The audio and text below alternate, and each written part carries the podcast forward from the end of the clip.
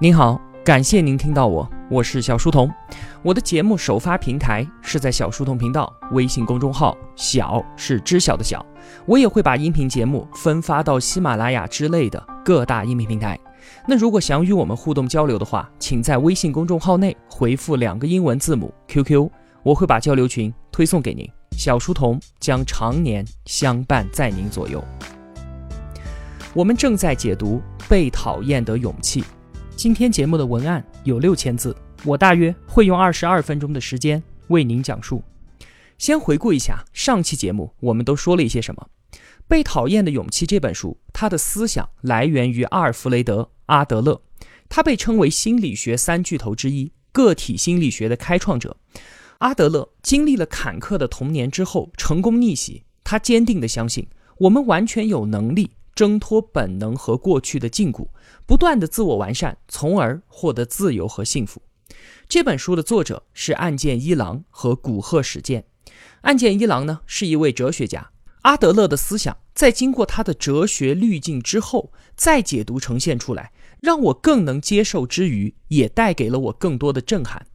古贺实践呢？他是一名作家，擅长对话体的写作。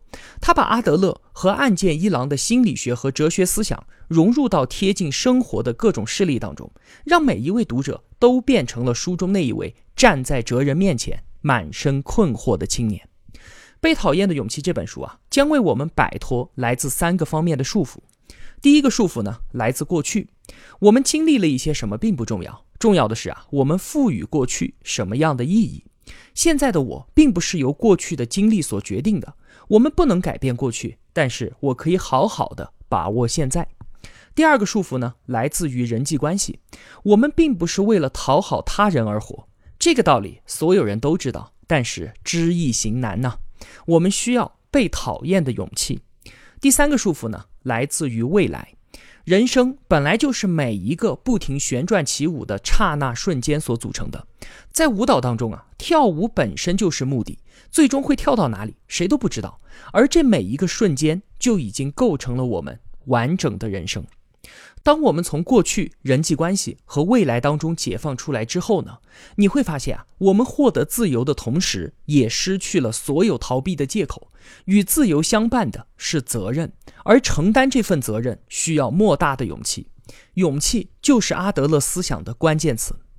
我们一起来读这一本《被讨厌的勇气》，不会是一件轻松简单的事情。案件一朗说啊，想要真正的掌握阿德勒的思想，需要付出自己年龄一半的时间。我们需要勇气，更需要耐心。那我们就打开这本书吧，看看青年和哲人之间发生了什么样的对话。世界极其的简单，每个人都可以改变，人人都能够获得幸福。有一位年轻人在听了哲人的这番主张之后，觉得啊，这不过是乌托邦式的空想罢了。于是呢，就去找哲人理论。年轻人说啊，世界是简单的吗？或许。只有在小孩子的眼里面是这样吧，他们没有物质上的压力，父母的呵护挡下了世间的丑恶，让他们对于未来充满了无限的希望。可是啊，人一旦长大，就有了诸多的牵绊，像是工作、家庭，一切都是，就连小时候那些我们无法理解的歧视、战争，或者是阶级之类的社会问题，也是让人们无法回避的。如果说啊，在宗教盛行的时代，那么还好办。神的旨意就是真理，就是一切，我们只需要遵从就好了。现在呢，宗教也失去了力量，人们不再有任何可以信赖的东西了，大家都只为了自己而活，这个就是所谓的现代社会，矛盾横生，一片混乱。那在这样的情况之下，先生你怎么会主张世界极其的简单呢？哲人说啊，复杂混乱的并不是世界，是你把世界给看复杂了。我们并非只住在客观世界里面，而是住在自己的主观世界当中。你所看到的世界就和我的不一样，和任何人的都不一样。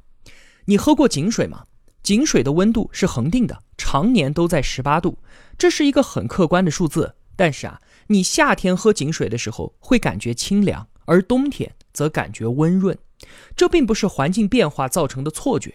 井水的温度十八度。这是事实，而冷暖的感受也是不容否定的事实啊。所谓我们住在主观世界当中，就是这个道理。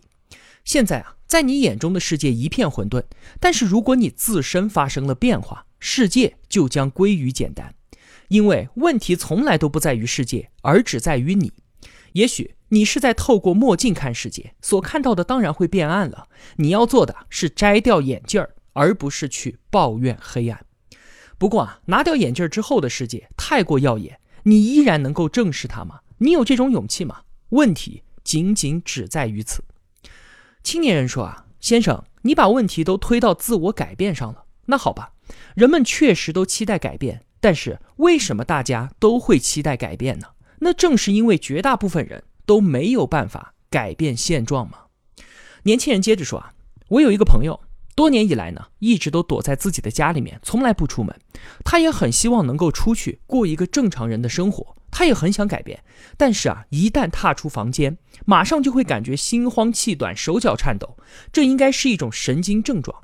造成这样的原因呢，可能是与父母关系不好，或者是在学校、在职场受到了挫折，留下了心灵创伤。反正啊，不管怎么样，就是因为某种原因，所以他没有办法到外面去。那像这样的情况，先生要如何让他改变呢？哲人听了之后说啊，其实啊，你想说的就是你的朋友因为过去的某种原因，导致他没有办法到外面去了。换言之，你认为现在的结果是由过去的原因所造成的，但是啊，如果一味的关注过去的原因，用原因去解释事物，那我们得出来的结论，无非就是我们现在甚至是未来，全部都是由过去所决定的，而且过去是无法改变的。那如果你真的这样想的话，你的这位朋友就再也走不出去了。而我想要告诉你的是呢，阿德勒心理学的立场是今天的结果和过去。没有任何的关系。我自己，我从来都不考虑过去的原因，而只考虑现在我要达到的目的。对于你的朋友来说呢，他并不是因为不安、恐惧而无法走出去的。事情正好相反，他是由于不想到外面去，他是先有了不出去的目的，然后才制造出了不安或者恐惧的情绪。我并不是说他在装病啊，他的手脚颤抖、胸闷气短。都是真的，但是这些症状也都是为了达到不出去的目的而被制造出来的。我们来想想他们两个刚才的这一段对话吧。年轻人刚才所阐述的关于他朋友的那个问题，叫做原因论，就是今天的果必然由于昨日的因；而哲人所说的那些呢，在阿德勒心理学当中叫做目的论，他否定了心灵创伤。这一点啊，是具有跨时代的创新意义的。弗洛伊德认为，过去所受的伤害，也就是心灵创伤，是造成现在不幸的罪魁祸首。不管是我们的情绪，还是我们的行为习惯，都可以从过去当中找到原因。而绝大部分同学啊，都深信这样的因果关系。而阿德勒却说，任何经历本身并不是一个人成功或者是失败的根本原因。我们也并非因为经历中所受到的伤害而永远的痛苦。实际上啊，我们会从自己的经历当中找到那些符合现在目的的因素。这一句话非常的重要。我们会从自己的经历当中找到那些符合现在目的的因素。什么意思呢？我举个例子啊，您简单的感受一下。假如你小时候父母离异了，如果你现在的个人婚姻生活也不尽如人意的话，那么你会从小时候的记忆当中找到些什么呢？父母的离异让我受到了很大的伤害，使我也不能够融入到家庭生活，所以我现在才会不幸福。那如果我们变一下，现在你的个人婚姻生活过得很美满呢？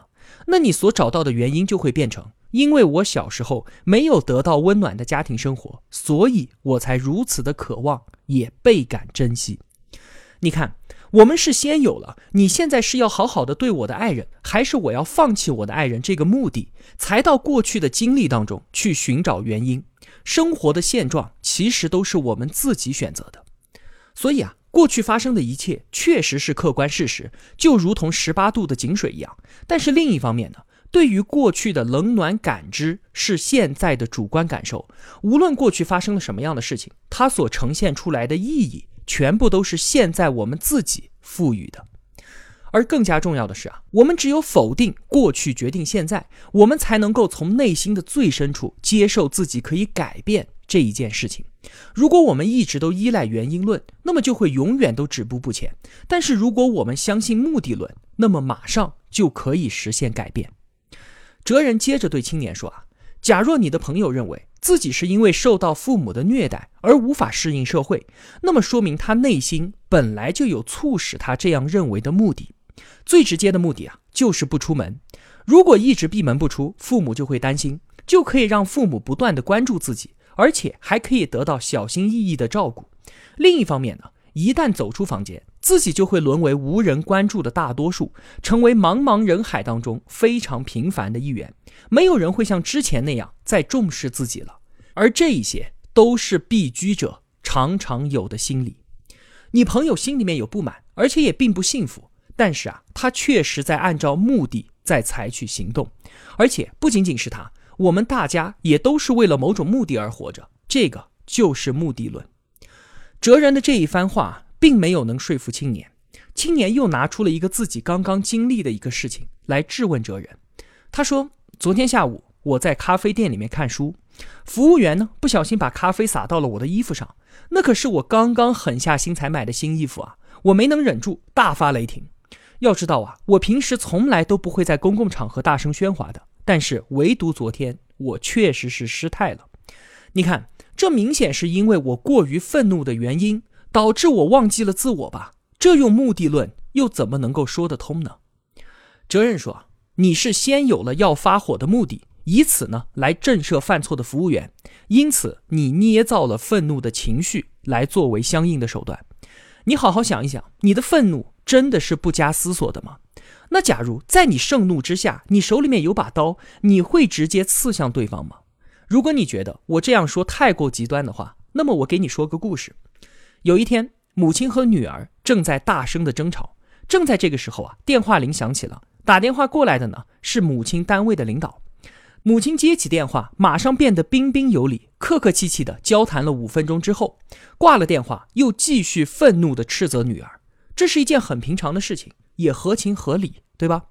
然而啊，通过这件事情，我们会发现，所谓的愤怒不过是一种可收可放的手段罢了。母亲并不是因为怒不可遏而大发雷霆的，她只是为了达到震慑女儿的目的，所以才采用了愤怒的情绪。目的论就是如此。当我们摒弃了原因论，相信了目的论之后，青年的这一位朋友就可以走出房间，而青年他自己在认为发脾气不好的前提下，可以自如地收敛自己的愤怒。改变就是在这一刻立即发生的。那么，关于改变的话题，我们还可以更进一步。阿德勒说啊，能够愉快的接纳目前的自己，是向好改变的前提，更是感知幸福的关键。重要的不是我们被命运给予了什么，而是如何好好的去利用被给予的东西。我们时常都会这样想：我如果能够成为某某某就好了；我能够像王思聪一样出生在一个富裕的家庭，那么就好了；我能够像吴彦祖一样长得这么帅，那就好了。进而呢，我们会抱怨这个世界不公平，感叹自己的不幸。其实啊，我们之所以想变成谁谁谁，就是阿德勒所说的：我们一味的关注。被给予了什么？其实我们更应该把注意力放在如何利用好被给予的东西这一点上。因为啊，就算我们一味的关注自己的父母财产不如王健林，关注自己的相貌不如吴彦祖，抱怨这些与生俱来没有得到的事情，那对于改变现实一点帮助都没有。我们自己已经成为了今天的样子，高矮胖瘦美丑，在幸福或者不幸的家庭中成长至今。这些都没有关系，比方说个子矮确实是客观的劣势，但是是悲观还是乐观的去对待它，把它看成是对于我们永远的伤害，还是赋予前进的力量，这些都是我们自己现在的选择。对此啊，哲人还放出了一句狠话，他说：“现在的你之所以感到不幸，是因为你自己亲手选择了不幸，而并不是因为你生来不幸。”这一句让人难以相信的话，要怎么理解它呢？在古希腊的哲学当中啊，有一个说法叫做“无人想作恶”。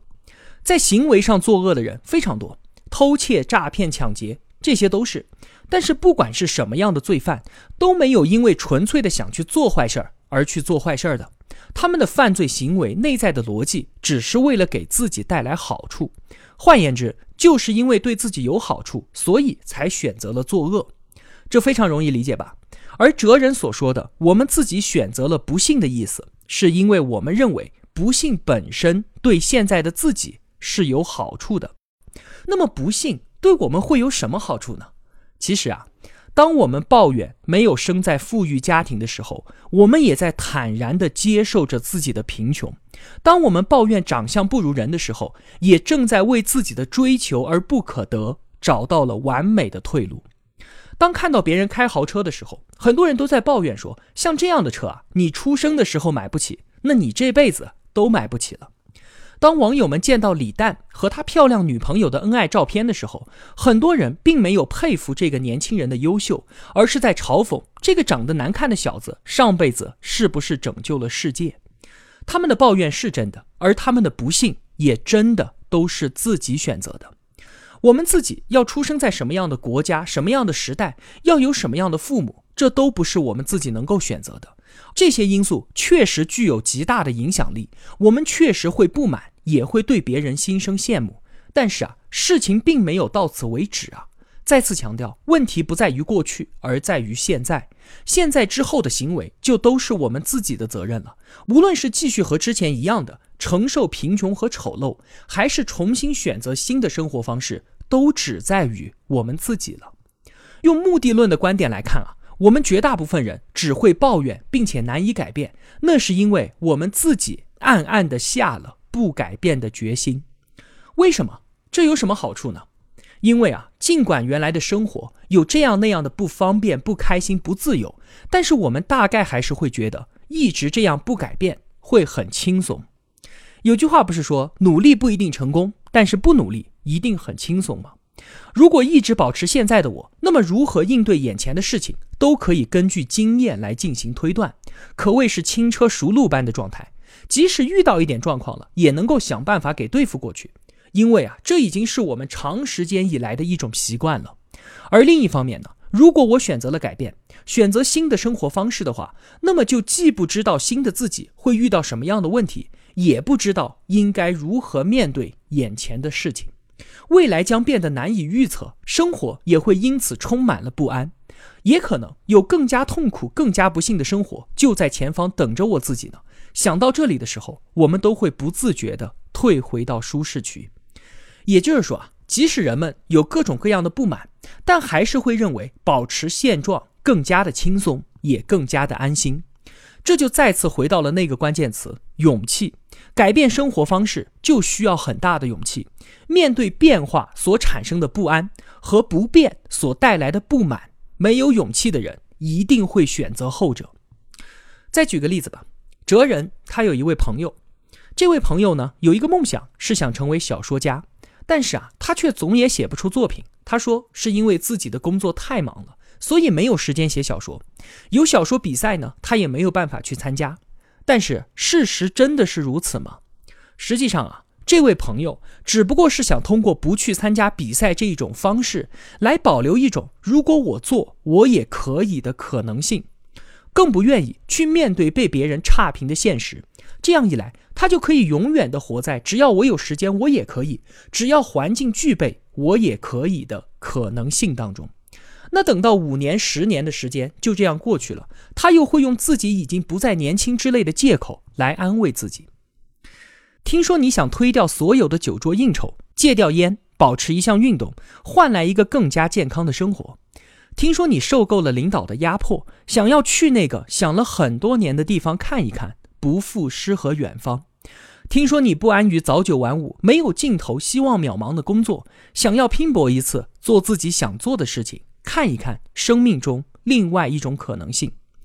你有这样那样的不满和愿望，但是你有改变的勇气和追求幸福的勇气吗？上面的愿望最后就都变成了：如果我有时间的话，我就能更加健康；如果我有钱的话，我就能不负诗和远方；如果我有机会的话，我一定会去尝试另外的一种可能性。其实啊，这一切都和时间、金钱、机会没有关系，只与勇气有关系。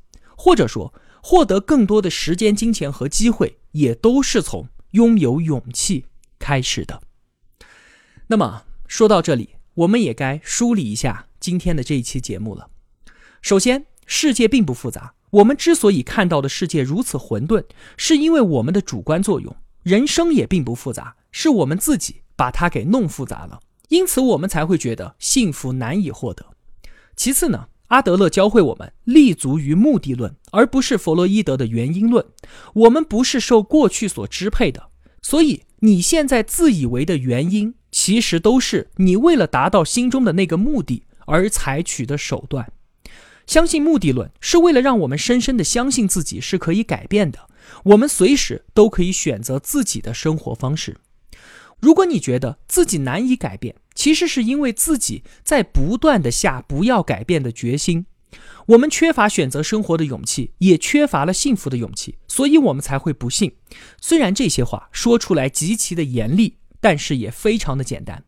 无论之前的人生发生过什么，都对于今后我们要如何度过没有任何的影响。决定我们自己人生的，只有此时此刻的我们自己。好了，今天要说的就是这么多了。可能有很多的内容你都无法接受，可能你还有很多的疑惑，又或者你是感觉被一口浓浓的鸡汤给呛到了，心生厌烦。但是不管怎么样，学习阿德勒，它都不是一件轻松的事情。你需要自己打开书，或者打开我的音频文案，静下来，好好的去想一想。还是那一句话，我只能够帮你读书，却不能代替你思考。最后，如果我有帮助到你的话，也希望你愿意帮助我。一个人能够走多远，关键在于与谁同行。我用跨越山海的一路相伴，希望得到您用金钱的称赞。我是小书童，我在小书童频道与您不见不散。